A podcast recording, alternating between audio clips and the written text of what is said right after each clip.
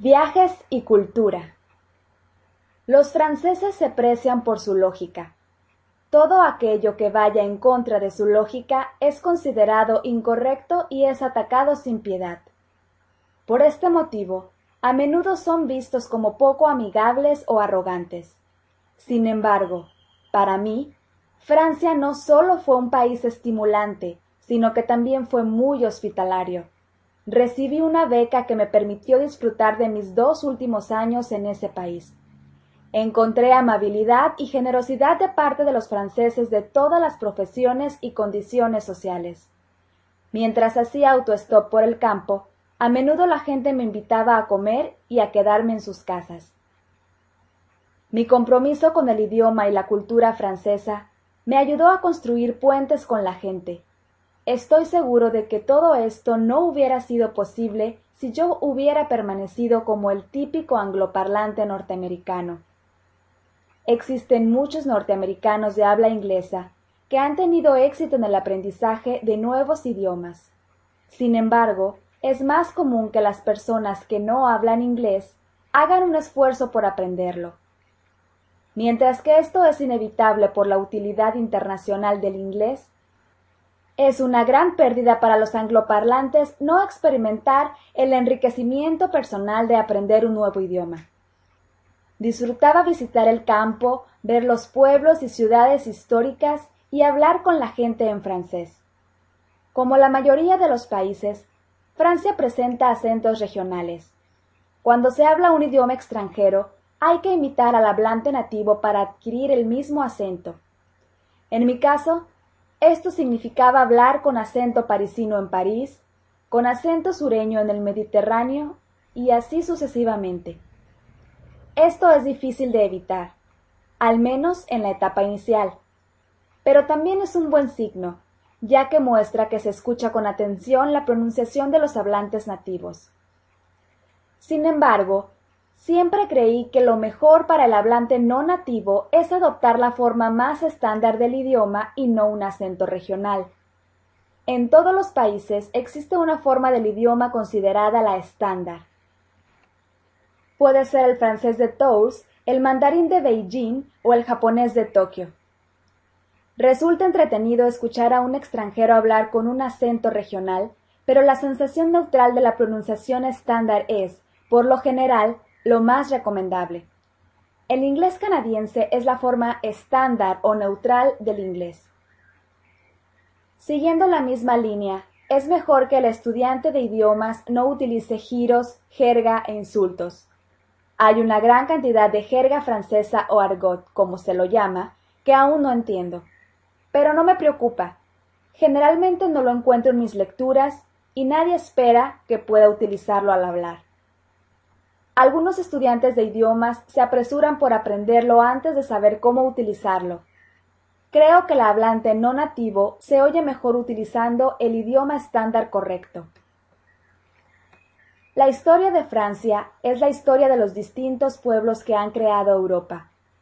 Algunos de los primeros hallazgos de pintura y escultura realizadas por el hombre hace unos veinte mil años se encuentran en las cuevas del sudoeste de Francia. En los tiempos de la conquista romana, unos dos mil años atrás, los galos celtas dominaban Francia. A pesar de que había colonias griegas en el sur, otras varias tribus en el norte y los antiguos vascos en el sudeste. Los romanos trajeron con ellos su civilización y crearon una infraestructura de ingeniería que aún perdura en los anfiteatros, las calles y los acueductos que los turistas visitan en la actualidad especialmente en el sur de Francia. Con los romanos llegaron los ingredientes principales de la tradición culinaria del Mediterráneo, el pan, el aceite de oliva y el vino. De esta manera, Francia es un crisol de culturas, como lo son la mayoría de los países si se busca lo suficientemente atrás en el tiempo. Esto se ve reflejado en los diversos mitos sobre el origen de los franceses, algunas veces enfatizan su ascendencia gala. Otras veces los franceses se enorgullecen de sus raíces latinas y comprenden más a los mediterráneos que a los europeos del norte. Sin duda, en la literatura francesa predominan las referencias a los clásicos griegos y romanos de la antigüedad. Sin embargo, los primeros héroes de Francia, incluyendo a Clovis, Pepino el Breve, Charles Martel y Carlo Magno, eran franco-germanos. El interés por la comida y la bebida es una de las características dominantes de la cultura francesa moderna y es tema de conversación en todos los niveles de la sociedad. Los franceses reconocen que hablar sobre un tema de manera elegante y con entusiasmo es una parte importante del placer.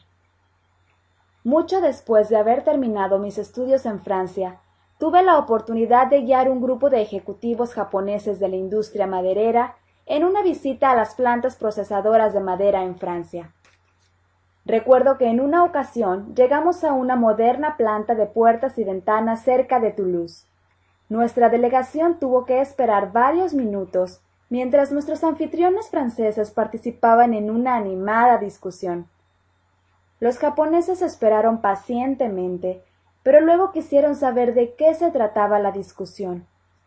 Les expliqué que nuestros anfitriones estaban discutiendo qué íbamos a almorzar. Todavía recuerdo el almuerzo. Salatier de Jessie y cassoulet, bajo la sombra de los pinos en un antiguo castillo mediterráneo. Pero mi recuerdo de la visita a la fábrica no es tan claro. Con el francés, al igual que con otros idiomas, Familiarizarse con la comida es una parte importante del aprendizaje de la cultura y el idioma. Un ambiente cordial alrededor de una mesa puede ser el mejor entorno para el aprendizaje. Cicerón, hombre de Estado y orador romano, define convivium de la siguiente manera.